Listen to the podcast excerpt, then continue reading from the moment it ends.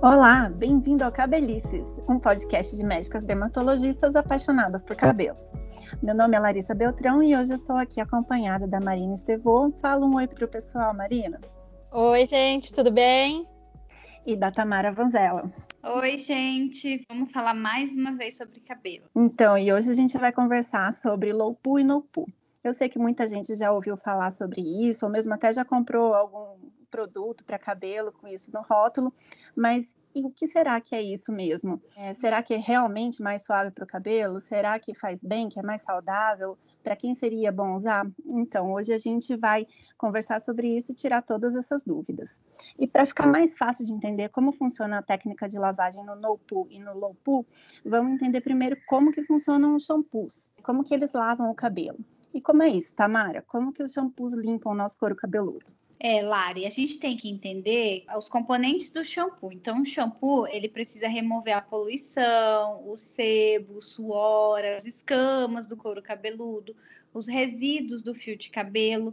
Então, ele tem uma das principais funções dele é a limpeza, né? E para chegar nessa limpeza e para todas as funções que um shampoo pode ter, existem cinco principais componentes num shampoo. O surfactante, que é o o principal da limpeza e da espuma. Então, a gente tem surfactantes para espuma, surfactantes para limpeza. A gente tem os condicionantes, agentes condicionantes, que é aquele que vai levar a maleabilidade e a maciez do fio, que é uma coisa que o shampoo também pode trazer. Nós temos alguns aditivos no shampoo, águas e conservantes e ingredientes terapêuticos. Por exemplo, um shampoo que vai tratar é, dermatite seborreica pode ter algum tipo de ácido, algum outro componente que vai melhorar essa descamação. Então, basicamente, são esses componentes do shampoo e o objetivo dele é limpar. O surfactante é o nosso principal é, agente de limpeza. Ele é como se fosse um detergente. O que isso quer dizer? Que ele vai remover a gordura, a sujeira, tanto do fio do cabelo quanto do couro cabeludo. Esse surfactante, para a gente entender um pouco como funciona o pool, é importante entender como ele funciona, né? E ele funciona formando micelas. O que, que é isso? Então, o surfactante ele vai ter um polo dele, um lado dele que é hidrofílico, que tem uma afinidade pela água, e o outro polo hidrofóbico, que repele a água, que tem afinidade pelo óleo, pela gordura, pelo sebo. Então, como que esse surfactante age? Essa parte que tem afinidade pelo sebo, que repele a água, ele vai se juntar na sujeira, na gordura, no sebo do cabelo e deixa essa parte da gordura para dentro da micela. A micela é como se fosse uma esfera, em que dentro dela estão a gordura e por fora está essa parte que chama a água. E aí, como ele vai chamar a água, o que, que vai acontecer? Vai promover a remoção dessa gordura.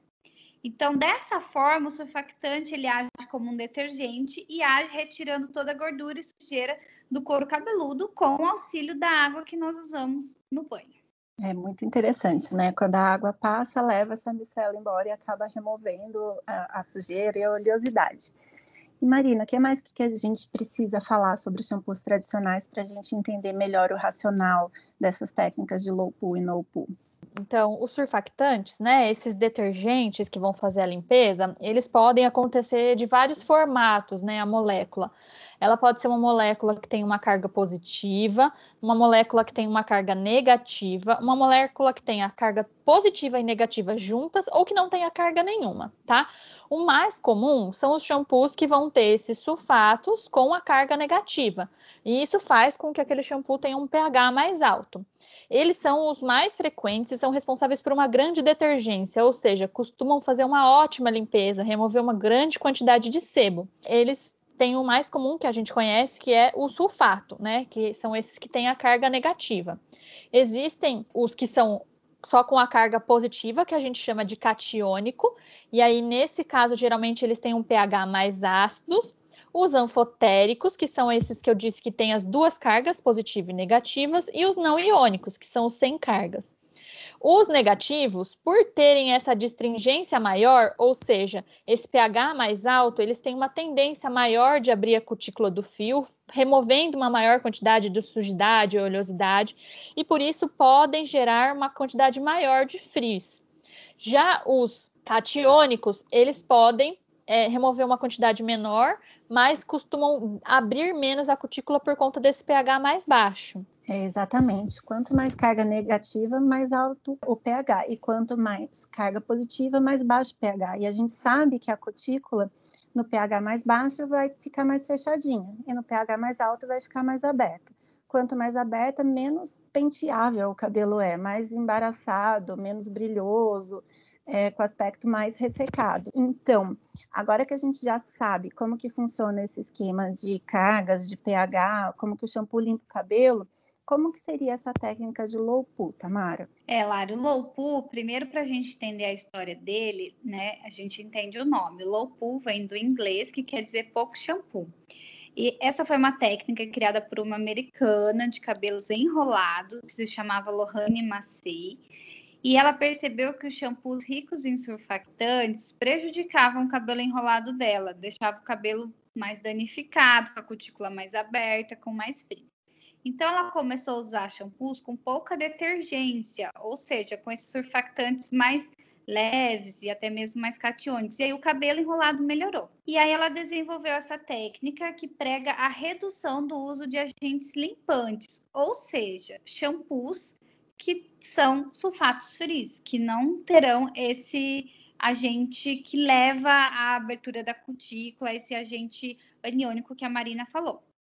Dessa forma, a cutícula não fica tão aberta e não estraga tanto o cabelo, principalmente os cabelos enrolados, que já têm uma cutícula mais aberta, ou aqueles cabelos com frizz.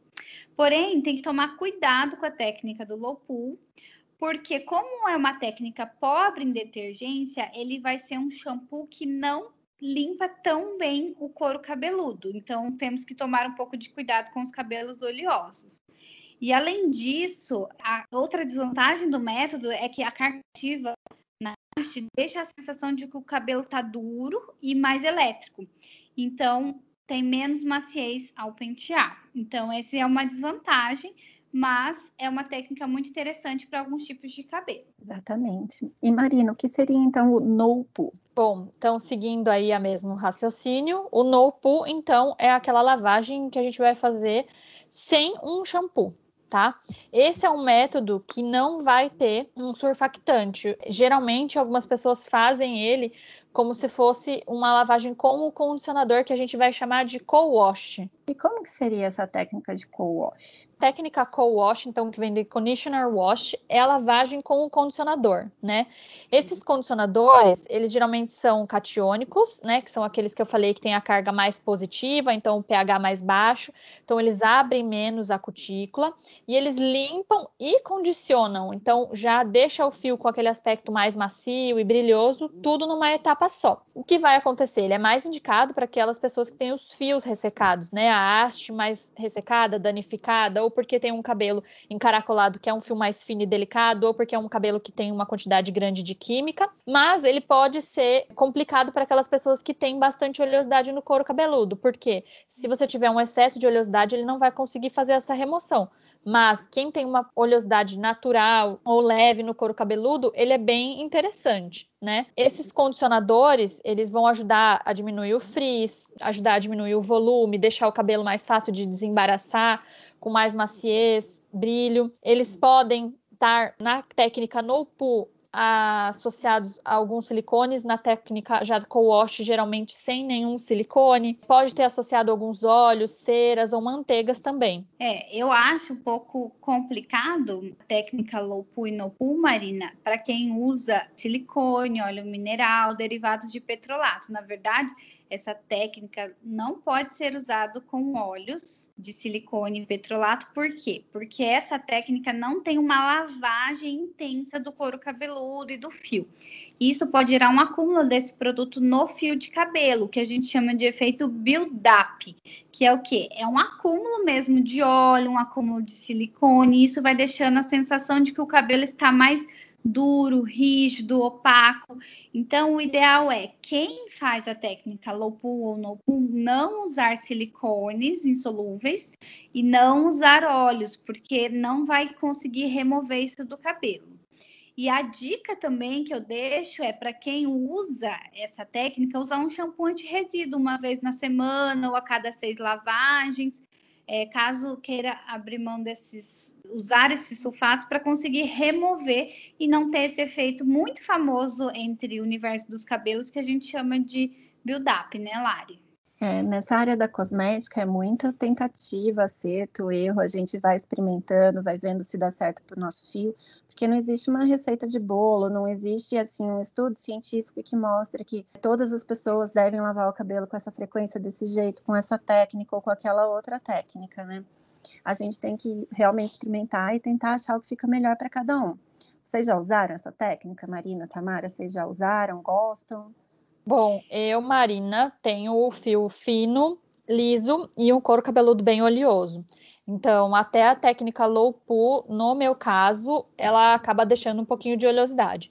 Eu utilizo ela, na verdade, eventualmente, porque como eu tenho a descoloração, às vezes eu sinto que o fio sofre e as lavagens diárias que às vezes eu preciso fazer, eu sinto que a haste fica um pouquinho mais ressecada. Então, em alguns momentos eu pego mais leve para o meu meu fio não sofrer tanto, mas o surfactante tradicional é o que fica melhor no meu cabelo, porque senão a raiz fica bem oleosa e logo aquele fio já fica novamente com aspecto pesado, já me dá a coceira, às vezes acontece de ter a dermatite seborreica. Então a técnica low pool bem esporadicamente e a no pool para mim não dá certo. E você, tá? É, eu vou confessar que eu testei uma vez um shampoo make técnica no low pool que eu ganhei e eu não gostei, eu achei que ficou oleoso, achei que ficou pegajoso no meu cabelo, mas realmente, porque meu cabelo ele é, ele é fino, liso e tem tendência à oleosidade. Então, para mim, a técnica não funciona, mas para alguns pacientes eu indico. E você, Lari? Às vezes eu uso Lopu, porque meu cabelo, apesar de mais liso, mais oleoso, é bem oleoso, na verdade, né? Ele é muito fino, então ele tem bastante frizz. Então, nesses períodos que ah, tem mais umidade na temperatura do ar, né? Alguma coisa assim, eu costumo usar o Lopu, mas eu não consigo manter ele por muito tempo, né? Não consigo usar duas semanas só o Lopu, porque o cabelo começa a ter aquele efeito build-up. Exatamente por ele ser muito fino, quando acumula qualquer né, quantidade de algum silicone, alguma coisa assim, ele começa a ficar com aspecto pesado, não parece que está limpo, né? E ele fica sem uhum. brilho, meio duro. E para os pacientes, vocês costumam recomendar? Eu recomendo. Eu acredito que principalmente para os pacientes que têm os cabelos cacheados ou crespos, essas técnicas elas facilitam muito o cuidado, né? É, nem sempre ela é a única técnica utilizada, o low pool ou no pool. Às vezes o paciente precisa realmente fazer o uso do shampoo anti-resíduo alternar com um surfactante convencional em algumas lavagens, porque na maioria das vezes ainda são pacientes jovens que têm uma quantidade de oleosidade considerável no couro cabeludo, mas principalmente para esse tipo de cabelo, que é um cabelo que fica com mais frizz, que o cacho não fica tão bem definido e que é um fio muito delicado, mesmo que ele não seja quimicamente tratado, ele naturalmente é um fio mais delicado eles têm um aspecto de melhorar muito a estética quando eles acertam o tipo de lavagem que eles fazem. Então, o low pool e o no pool para esse tipo de paciente é algo que eu geralmente costumo recomendar. E tem crescido muito hoje, né, essa técnica, existe muita gente que é, consegue compartilhar as experiências. Eu aprendo muito com os meus pacientes, né? Como meu cabelo é um cabelo liso e fino, completamente diferente do cabelo crespo e cacheado, eu gosto até de conversar muito com os meus pacientes para aprender aquilo que eles fazem e tem dado certo para eles, para conseguir melhorar e facilitar os cuidados com o cabelo de cada um. Eu não recomendo a técnica no pull, porque eu acho que para o cabelo tem que ter um pouco de limpeza. No, é porque tem muito no pool que eles falam para usar vinagre, usar umas coisas assim, uhum. assim, bem nada a ver. Limão. Então, no... É, então assim, é, né, calma. Não é, por é, aí também o, não. É, o no pool eu não gosto. O low pool eu recomendo em dois casos para os meus pacientes. Um, cabelo enrolado. Eu acho que muita gente não tem esse conhecimento e ajuda muito, porque o cabelo enrolado já o fio do cabelo não tem muita gordura, né? Aquele uhum. cabelo que o fio, que a gordura não chega no fio. Então, um shampoo com pouca detergência vai ser muita vantagem, porque não vai remover mais ainda essa gordura que o paciente já não tem, e enfim, o cabelo vai ficar mais bonito hidratado. E o segundo caso que eu uso é para os pacientes que têm frizz. Então, tem muito paciente que reclama que está com o cabelo crescendo, que está tratando e tem um frizz danado e não melhora com nada. E aí eu falo, ó, tenta essa técnica, low pull, e muitos pacientes me agradecem, porque realmente vem melhor. Então, nesses dois casos eu gosto, é, cabelo enrolado e no caso de frizz. É, eu também costumo recomendar nesses casos que a Tamara acabou de comentar, e às vezes alguém que tenha um cabelo muito danificado por química, né? Que daí é. acaba entrando é na história do frizz, né? Acaba entrando na história do frizz, ou que está tentando começar uma transição capilar, né? Está tentando de deixar Sim. de usar o alisante. Às vezes, nesses casos, essas técnicas podem ser interessantes. E daí é tentar experimentar mesmo, tentar achar uma frequência certa de, de é. usar, é. né? De intercalar com algum shampoo anti-resíduo de vez em quando. E eles eu... pacientes costumam falar que muda a relação deles com o cabelo, né?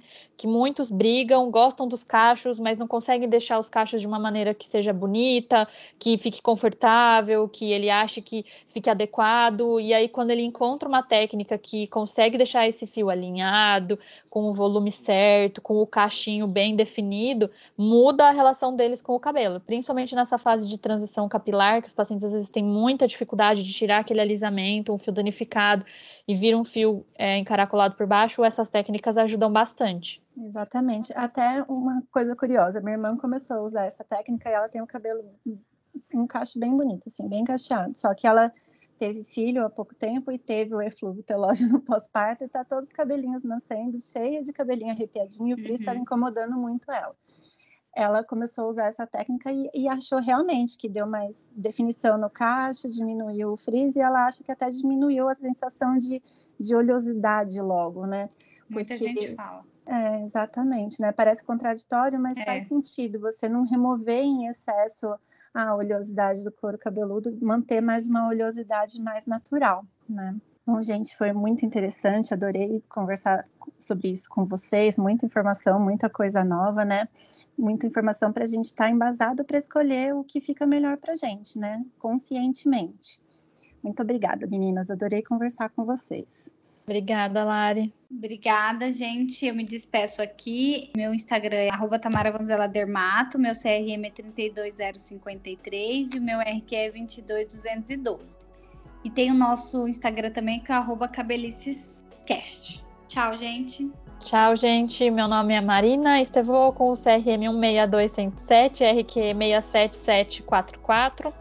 É, meu Instagram pessoal, Dermato Marina Estevô. Até mais. Tchau, gente. Vou deixar aqui também meu Instagram, é arroba Larissa Beltrão Dermatologista. Meu nome é Larissa Beltrão, meu CRM é 144387, meu registro de qualificação é 67523. Tchau, tchau. Tchau. tchau.